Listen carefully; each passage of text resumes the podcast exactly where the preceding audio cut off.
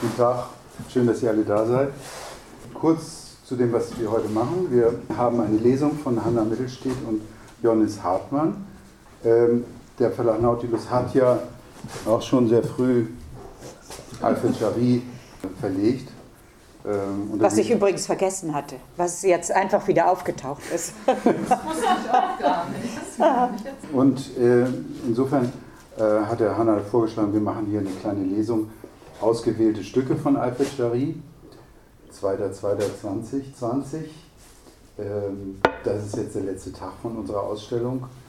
Nach der Lesung ähm, kommt Bastian, der, der die Ausstellung hier gemacht hat, und äh, führt durch die Ausstellung, erklärt das ganze Konzept nochmal und welche Juwelen es hier gibt und welche äh, Schrottteile. okay, dann überlasse ich dir jetzt das Wort. Okay, Anna. danke schön. Danke Roberto, danke dem achten Salon für die tolle Gastfreundschaft und diese schönen Einladungen, die es hier öfters zur Finissage gibt. Äh, ich mache eine kurze Einführung in das Leben von Jarry, der ja der Begründer der Pataphysik ist. Ähm, und die habe ich genannt, es ging um das Staunen.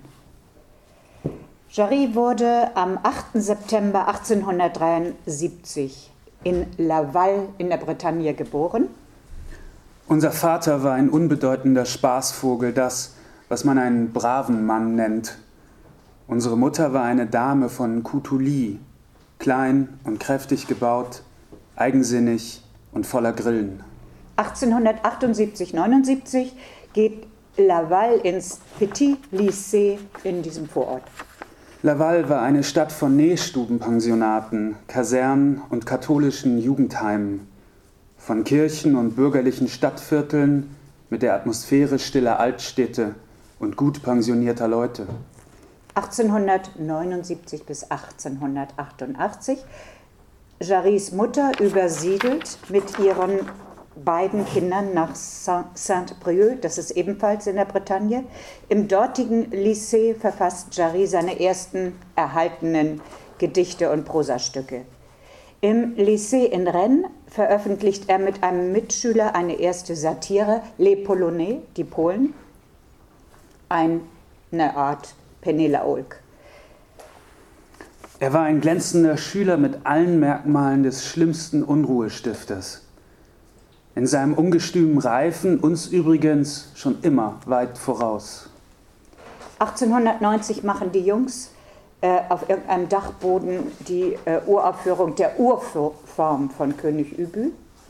1891 bis 1994 Jacques geht endlich nach Paris und möchte gerne auf die Elite-Uni, auf die École Normale Supérieure und belegt dazu Vorlesungen im Lycée Henri IV, aber er schafft es leider nicht. Hier gibt es bereits kleinere Aufführungen von König Übel, aber auch nicht im Theater, sondern immer so irgendwie privat in Salons. Wichtigen Einfluss hier in Paris haben die Symbolisten auf ihn, und zwar ihre Idee der Einheit von Leben und Werk. Jarry lebt innerhalb der Bohème, arm und exzessiv. Er wird mit knapp 20 Jahren Mitarbeiter der damals führenden Zeitschriften Mercure de France, Revue Blanche, Le Livre d'Art und andere mehr. Hier erscheinen auch Teile aus seinem Roman Dr. Faustroll, in denen Jarry die Grundlagen der Pataphysik entwickelt. Und in der Zeit erscheinen auch seine ersten Bücher. Im November 1894 wird der Dichter zum Militärdienst eingezogen. Ein halbes Jahr später, im Juni 95, wird der Dichter und Infanterist wegen eines chronischen Gallenleidens als untauglich entlassen und kehrt nach Paris zurück. 1895 bis 1906 arbeitet Jarry am Pariser Théâtre de l'Œuvre. Hier wird König Übü erstmals groß gespielt und entzündet einen Skandal mit Tumulten. Mercure de France veröffentlicht Jarrys Stück César Antichrist. Gott ist müde. Es regiert statt seiner der Antichrist, Vater Übü, mit seinen Rüpeln. Jarry kauft sich ein Fahrrad und wird damit zum Inbegriff der urbanen Moderne. Es folgen viele Theateraufführungen der Übelstücke, später Übersetzungen quasi in alle Welt. Jarry schreibt seine kühnen Romane, Er ist neben Rimbaud und Lautréamont einer der wichtigsten Erneuerer der französischen Literatur. Er lebte seine Poesie zwischen Selbstverwirklichung und Selbstzerstörung. Im Mai 1906 erkrankt Jarry schwer. Wir müssen eine Legende berichtigen, denn Vater Übel, wie ich genannt werde, stirbt nicht, weil er zu viel getrunken hat, sondern weil er nicht genug zu essen hatte. Im Oktober 1907 stirbt Jarry mit 34 Jahren in seiner kümmerlichen Wohnung in Paris an Hirnhauttuberkulose. Die Dadaisten und Surrealisten werden ihn feiern Artaud wird 1927 das Théâtre Alfred Jarry in Paris eröffnen. 1949 wird das Collège de Pataphysique in Paris gegründet, das den Ideen Jarrys verpflichtet ist. Und König Übel wird ein Welterfolg. Wir lesen jetzt ein paar äh, Stücke aus verschiedenen äh, Texten. Wir fangen mit dem berühmten Welterfolg an, mit König Übel. Dieses ist ein Auszug aus der siebten Szene. Ich möchte noch dazu sagen, dass das äh, erst 1959 erstmals auf Deutsch erschienen ist, in einer legendären Ausgabe im Paul Gerhardt Verlag, den es längst nicht mehr gibt, übersetzt von Marlies und Paul Pörtner. Meine Herren, die Sitzung ist eröffnet. Sperrt die Ohren auf und verhaltet euch ruhig. Zuerst erledigen wir das Kapitel Finanzen und dann werden wir ein kleines System besprechen, das ich mir ausgedacht habe, um gutes Wetter zu machen und den Regen zu verbieten. Ein Ratsherr, sehr gut, Herr Übü. Mutter Übü, Dummkopf. Gnädige Frau von der Schreiße, nimm dich in Acht. Ich denke nicht daran, deine Dummheiten zu dulden. Ich erkläre Ihnen also, meine Herren, dass die Finanzen nicht schlecht stehen. Eine hübsche Schar Hunde in Socken streunt jeden Morgen durch die Straßen. Die Lumpenkerle vollbringen wahre Wunder. Auf allen Seiten sieht man nichts als verbrannte Häuser und Menschen, die sich unter der Last unserer Pfuinanzen krümmen. Der Ratsherr. Und die neuen Steuern, Herr Übi, bewähren die sich? Noch eine kleine andere Szene, vierte Szene. Dieselben. Ein Hauptmann, dann die russische Armee. Ein Hauptmann kommt. Sir Übü, die Russen greifen an. Na und? Was kann ich denn dafür? Ich habe es Ihnen doch nicht befohlen. Immerhin, ihr Herren von der Finanz, bereiten wir uns auf den Kampf vor. Der General Lassier, oh, schon wieder eine Kugel. Und jetzt noch die Schlussszene. Die Kommandobrücke eines Schiffes, darauf Übü, und seine ganze Bande. Der Kapitän, eine schöne Brise. Es ist Tatsache, dass wir mit verschwenderischer Schnelligkeit segeln. Wir müssen mindestens eine Million Knoten pro Stunde machen. Und diese Knoten haben den Vorteil, dass sie einmal geknüpft nicht mehr aufgehen. Es ist wahr, dass wir den Wind im Rücken haben. Piele, dieser trostlose Dummkopf. Ein Windstoß. Das Schiff schwankt auf und ab. Oh, oh Gott, wir kentern. Es steht quer, dein Schiff. Es wird umkippen. Der Kapitän, alle Mann an den Wind. Holt die Vorsegel ein. Nein, das wäre ja noch schöner. Stellt euch doch nicht alle auf die gleiche Seite. Das ist doch unvorsichtig. Bedenkt doch, wenn es dem Wind plötzlich einfällt zu drehen, dann purzeln wir alle ins Wasser und werden von den Fischen gefressen. Kapitän, halbe Kraft voraus. Nein, nein, nicht halbe Kraft. Ich hab's nämlich eilig. Volle Kraft voraus. Du bist schuld, du Rindvieh von einem Kapitän, wenn wir nicht vorwärts kommen. Wir müssen schon längst angekommen sein. Ich werde das Kommando übernehmen. Klar zum Wenden, großer Gott. Werft den Anker aus, wendet hinter dem Wind, vor dem Wind. Hisst die Segel bei, Holt die Segel ein, Steuer hoch, Steuer tief, Steuer seitwärts. Seht ihr? Geht doch ganz gut. Dreht jetzt quer zur See, dann ist es perfekt. Alle biegen sich vor Lachen. Die Brise wird stärker.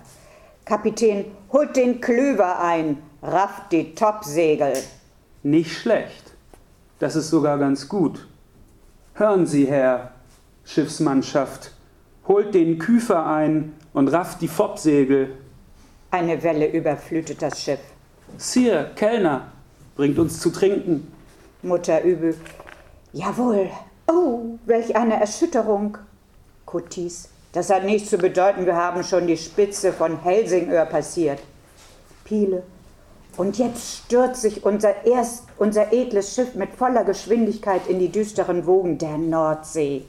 Das wilde und unwirtliche Meer, in dem das Land badet, das Germanien heißt, so benannt nach den Germanisten, die dort wohnen.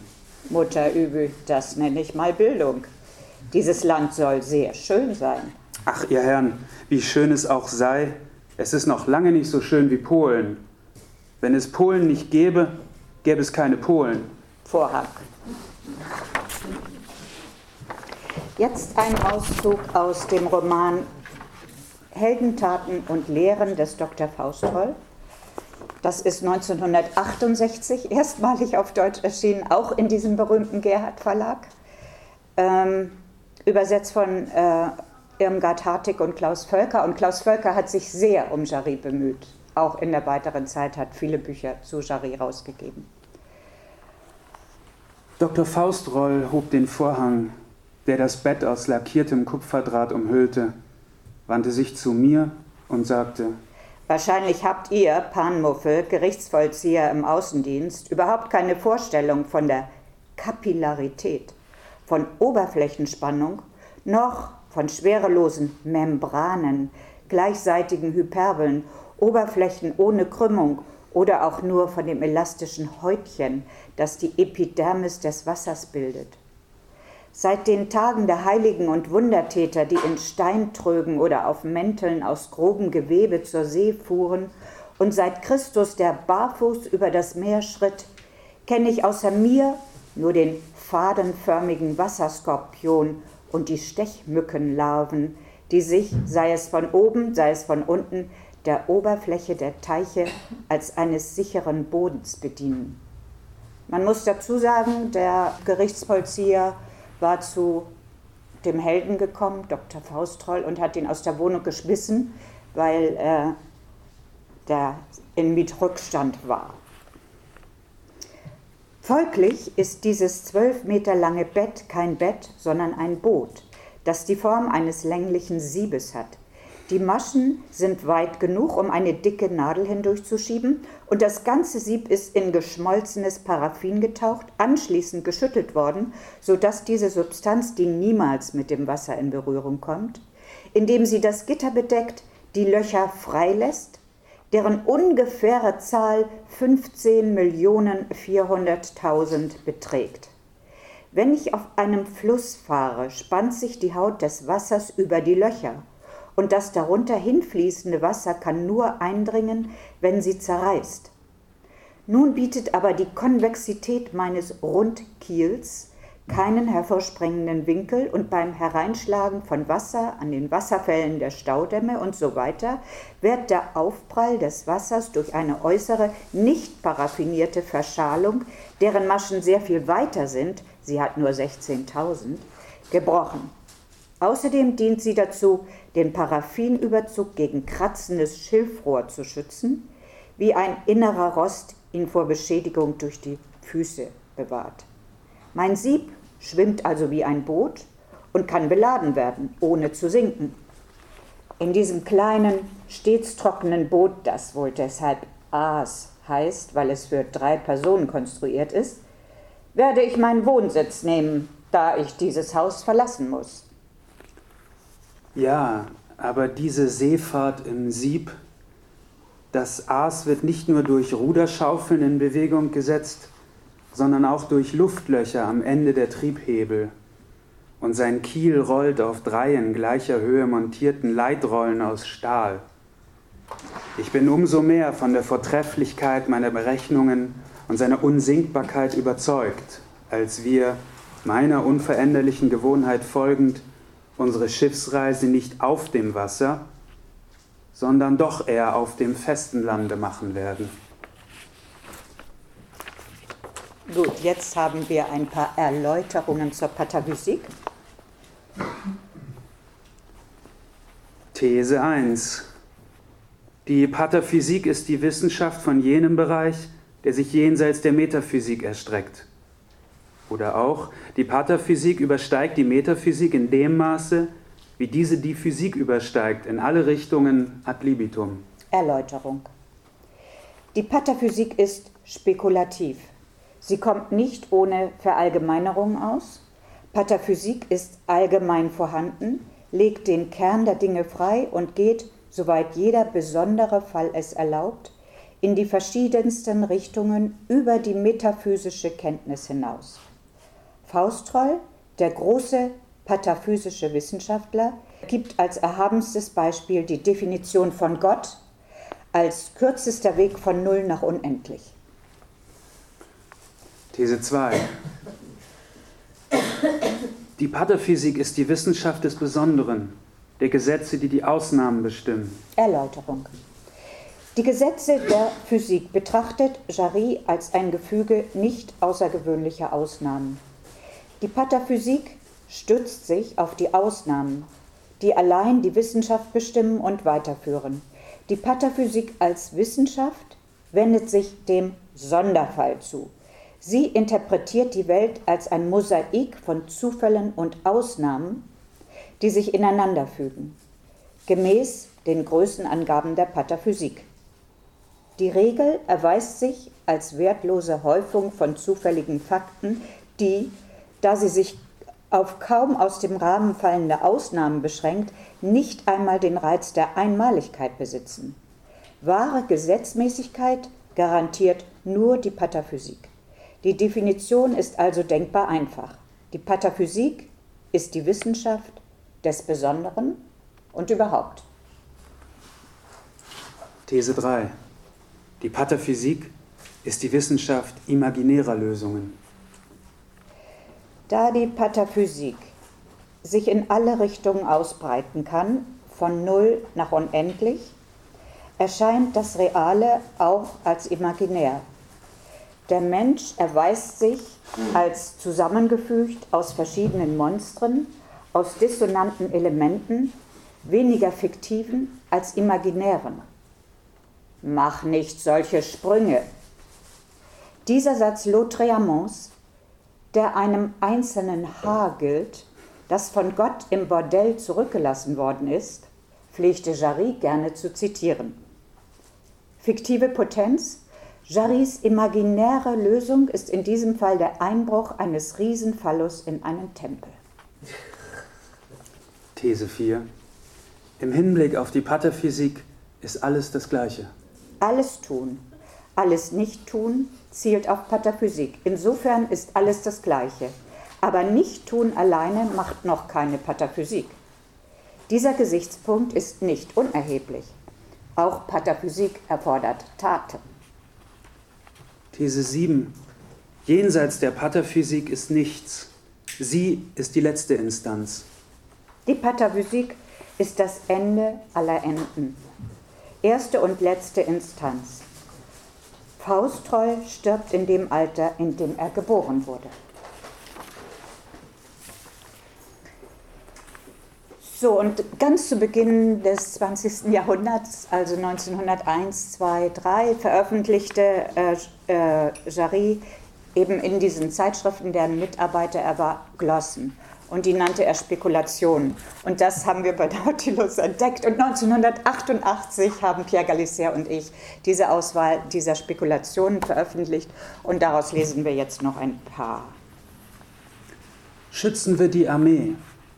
Sollte der Eifer des Kriegsministers nicht nachlassen, dann geht es in sehr wenigen Tagen mit einem bestimmten unter dem Namen Armee wohlbekannten Verein von bewaffneten Personen zu Ende. Es ist in der Tat zu erwarten, dass durch die fortgesetzte Abschaffung von Fehlern nichts mehr von ihr übrig bleibt. Es ist an der Zeit, dass die Antiquare, die Historiker, die Volkskundler und die Konservatoren unserer nationalen Denkmäler auf dieses unmittelbar bevorstehende Verschwinden aufmerksam gemacht werden. Wenn diese Beamten für die sorgfältige Pflege der abgestorbenen Teile der Armee, der Siegestrophäen oder der Reliquien von Niederlagen in eigens dafür eingerichteten Museen zuständig sind, so steht es ihnen nicht weniger zu, den lebendigen Teil, die eingezogene Generation, in gleichfalls zu diesem Zweck hergerichteten Lokalitäten fluchtsicher eingesperrt zu halten. So wird der Begriff des Militärischen als gegenwärtiger und dauerhafter erhalten, der deswegen für das menschliche Glück unentbehrlich ist, weil er den Begriff des Zivilen impliziert. Allein dieses Begriffs wegen hielten die meisten französischen Familien die Erziehung ihrer Söhne für unvollständig, wenn sie sie nicht ein oder drei Jahre zur persönlichen Beobachtung des Soldatenlebens weggeschickt hatten. Sie kommen dann gereift für das bürgerliche Leben und mit einem Führungszeugnis zurück, demgemäß sie ehrenhaft und treu dem Vaterland gedient haben, ihm aber endlich nicht mehr dienen müssen, außer für einen Zeitraum, der 28 oder 13 Tage auf einmal nicht überschreitet. Die Experimentalpsychologie des Gendarmen. Jüngste Ereignisse in unserem Privatleben haben es uns ermöglicht, einige schöne Musterexemplare, Musterexemplare dieses Greiforgans der Gesellschaft, des Gendarmen, aus der Nähe zu betrachten. Die Umstände unserer Beziehung zu ihnen waren ausgezeichnet, wenn auch dazu geeignet, sie in einem allzu günstigen Licht erscheinen zu lassen, denn nicht wir waren in ihre Hände gefallen, sondern die oberste Dienstbehörde hatte sie den unseren unter irgendeinem Vorwand zum Experimentieren anvertraut. Gehen wir schnell über die äußere Physiognomie dieser Militärpersonen hinweg, die in allen Punkten außerdem, dass sie größer sind, mit den bekannten in den Kaspertheatern zur geistigen Bildung der Kinder gezeigten Darstellungen übereinstimmen. Zu bemerken ist, dass eine knauserige Verwaltung es ihnen zum Nachteil ihres traditionellen Ansehens verweigert, im Dienst den klassischen und majestätischen Dreispitz zu tragen. Wir zitieren den etwas zweifelhaften Spruch, Zuerst riecht man sie, dann sieht man sie, nur um die philosophische Lehre aus ihm zu ziehen. In Anbetracht der kleinen Anzahl der zur Verfügung stehenden Exemplare es kommt vor, dass nur fünf Gendarmen auf acht Gemeinden kommen, sieht man sie in Wirklichkeit nie. Und unter Mann verstehen wir die Missetäter, die doch ihre natürlichen Mitspieler sind.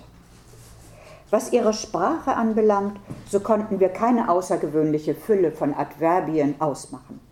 Wir beanspruchen hier lediglich eine kurze Psychologie des Gendarmen einzuführen, so wie wir, so wie wir es ansatzweise schon mit dem Soldaten und den Richter gemacht haben. Es war vorauszusehen, dass die im Laufe vieler Generationen angenommene Gewohnheit, auf alle Verbrecher und Delikte oder besser gesagt auf eine beschränkte und katalogisierte Anzahl von Verbrechen und Delikten zu lauern, bei ihnen zur Herausbildung einer speziellen, jetzt genau definierten und ihrer Gattung eigen gewordenen Mentalität geführt hat. Der Augenblick, diese obskuren Gehirne zu erforschen, ist also gut gewählt. Unseren Experimenten entsprechend geht in ihnen Folgendes vor, worüber der ehrliche Mann sich vielleicht wundern wird. Der Gendarm deutet eine Handlung, die nach dem Gesetz als böse bezeichnet wird, anders als der ehrliche Mann. Für ihn weist das Böse nur darauf hin, dass er hier seinen Dienst gegen Bezahlung ausüben soll. Klarer ausgedrückt, jede böse Tat ist für ihn gut, weil sie ihn ernährt. So kommen wir jetzt dazu, die niederträchtigen Wünsche des Gendarmen anzuprangern. Sein Schlaraffenland wäre das Land, in dem kein Bürger auf die Jagd geht, es sei denn während der Schonzeit. Und selbstverständlich ohne Jagdschein, in dem keiner fischt, es sei denn mit verbotenem Gerät, in dem Vergewaltigung ein mehrmals täglich begangenes Verbrechen und Mord die gewöhnlichste Form der gesellschaftlichen Beziehung ist. Trotz unserer vielen, die Erlangung genauer vertraulicher Mitteilungen anstrebenden Ermahnungen scheint es uns jedoch, dass der Gendarm sich heute nur undeutlich nach dieser gesegneten Zukunft sehnt. Wir sehen keine andere Erklärung dafür als seine Selbstlosigkeit. So getraut er sich den Mord nur dann zu billigen, wenn er ihm nichts einbringt, das heißt, wenn er nach dem Gesetz erlaubt ist. Zum Beispiel im Fall der Notwehr. Der Gendarm freut sich, wenn der in seinen Parkanlagen eingeschlossene Bürger den Strolch massakriert, der gerade über die Mauer geklettert ist. Aufgrund eines sonderbaren Bedenkens sieht es der Gendarm aber nicht gern, wenn man Leute umbringt, die an der äußeren Seite der Mauer vorbeigehen. Wir befürworten eine neue vermittelnde Methode, die ganz einfach darin besteht, die Opfer, die man draußen zur Strecke gebracht hat, auf seinen Grund und Boden zu schaffen. Die berittenen Gendarmen gehen im Allgemeinen aus zwei Gründen zu Fuß. Der erste, den Sie uns dargelegt haben und der uns gehaltlos erscheint, ist, dass Sie Ihr Ross von jemandem halten lassen müssten, wenn man Ihnen freundlicherweise etwas zu trinken anböte. Der zweite, dass Sie, wenn Sie zu zweit gehen, meistens den Onkel des einen oder anderen mitführen, selbst wenn dieser gar keinen Onkel hat. So nennen Sie aber irgendeinen Freund, der Ihnen folgt, um die Gelegenheit zu nutzen, seinen Durst zu löschen. Sorgfältig suchen sie sich einen, der so schäbig aussieht, dass man ihn leicht für einen Gefangenen halten könnte und der die Manie hat, mit hinter dem Rücken verschränkten Händen spazieren zu gehen. Wie aus Versehen nehmen sie ihn zwischen sich und verdanken dieser harmlosen List den Volksbeifall, wenn sie über die Dörfer gehen, ohne irgendjemanden des Unwillen zu erregen. Wir haben weiter oben dargelegt, dass die Gefangennahme eines echten Verbrechers nicht in Frage kommt. Die Uniform ist aus allzu weiter Entfernung zu erkennen und der Gendarm müsste zivil tragen. Dann würde er aber aufhören, ein Gendarm zu sein und hätte auch keine Psychologie mehr.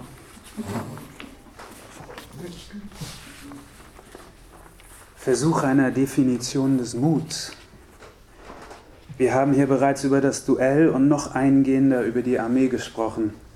Es war unsere Absicht, zu einer Definition des Muts zu gelangen, aber es passierte immer wieder, dass wir den Faden unserer Gedankenassoziation verloren haben. Damit ist fast endgültig bewiesen, dass es keinen wesentlichen Zusammenhang zwischen den beiden oben genannten Begriffen und dem Mut, mit dem sie gewöhnlich verknüpft werden, gibt.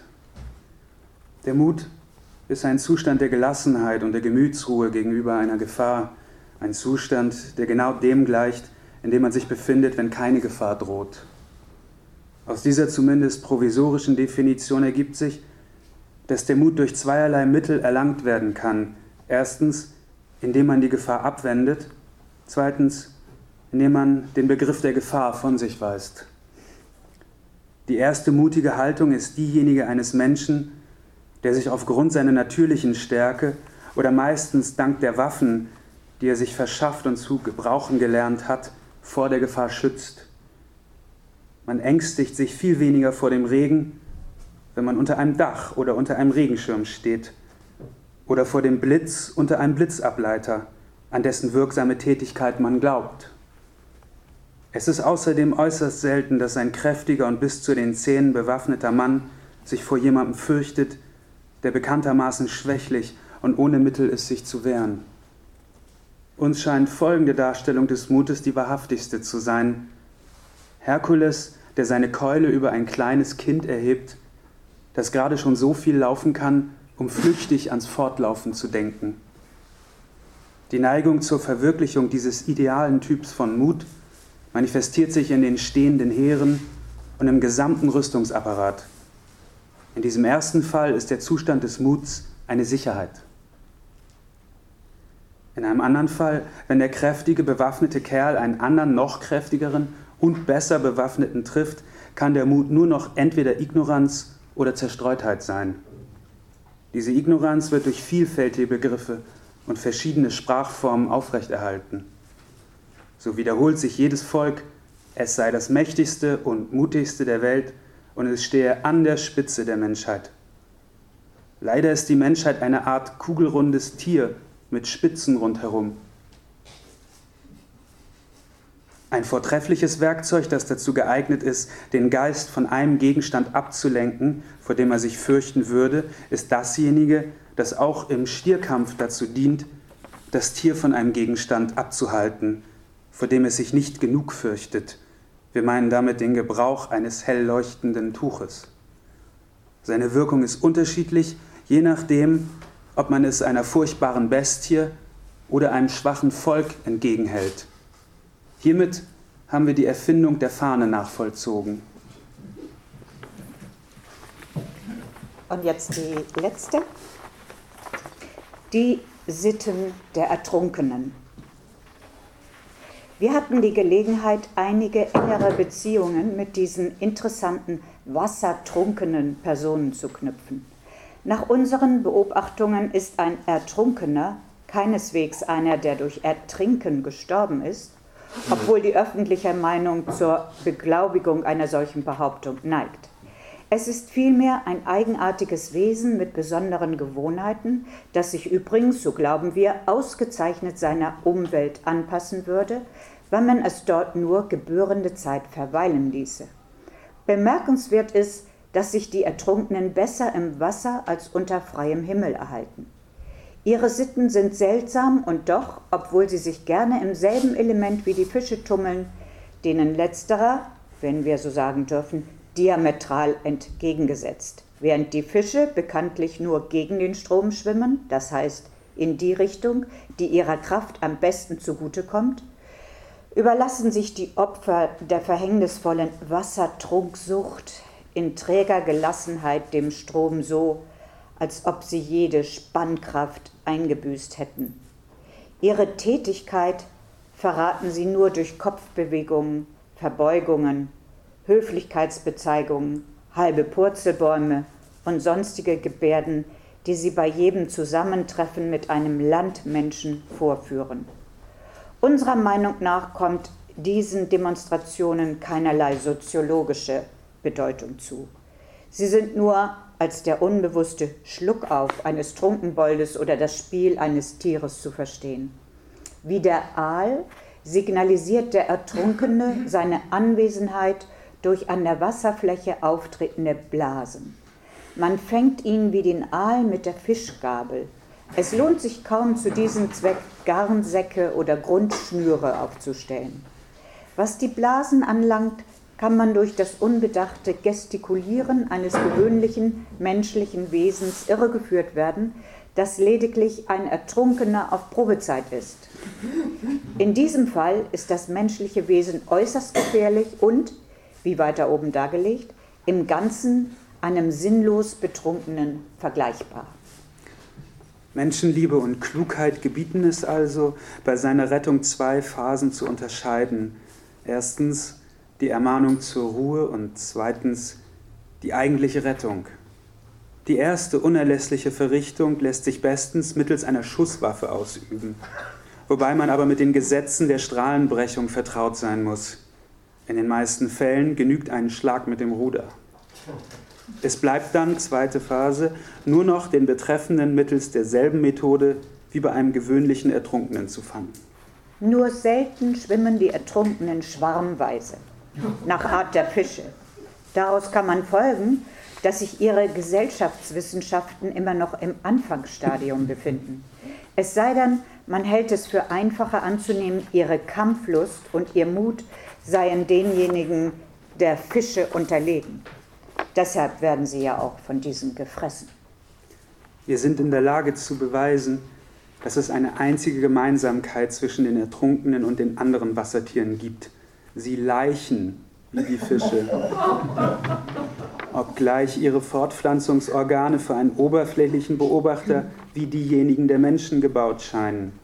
Sie leichen also, trotz des gravierenden Einwands, dass keine amtliche Verordnung ihre Fortpflanzung durch ein vorübergehendes Fischfangverbot schützt.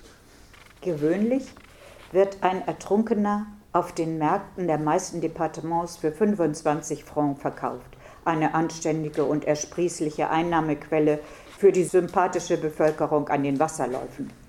Es wäre also eine patriotische Tat, ihre Fortpflanzung zu fördern, umso mehr als der arme Flussanwohner in Ermangelung einer solchen Maßnahme immer wieder stark in Versuchung geraten wird, künstliche, aber gleichermaßen vergütete Ertrunkene durch täuschendes Wässern anderer lebender Staatsbürger zu fabrizieren. Während der Laichzeit, die fast das ganze Jahr dauert, wandelt der männliche Ertrunkene in seinem Laichgebiet herum, indem er nach alter Gewohnheit mit nach vorne geneigtem Kopf und erhobenem Kreuz flussabwärts gleitet, wobei Hände, Laichorgane und Füße auf dem Flussgrund baumeln. Er bleibt gerne stundenlang damit beschäftigt, sich im Schilf zu wiegen. Sein Weibchen schwimmt mit nach hinten gebogenen Kopf und Beinen und emporgehaltenem Bauch ebenfalls flussabwärts. Ja, so ist das Leben. 15. Mai 1902.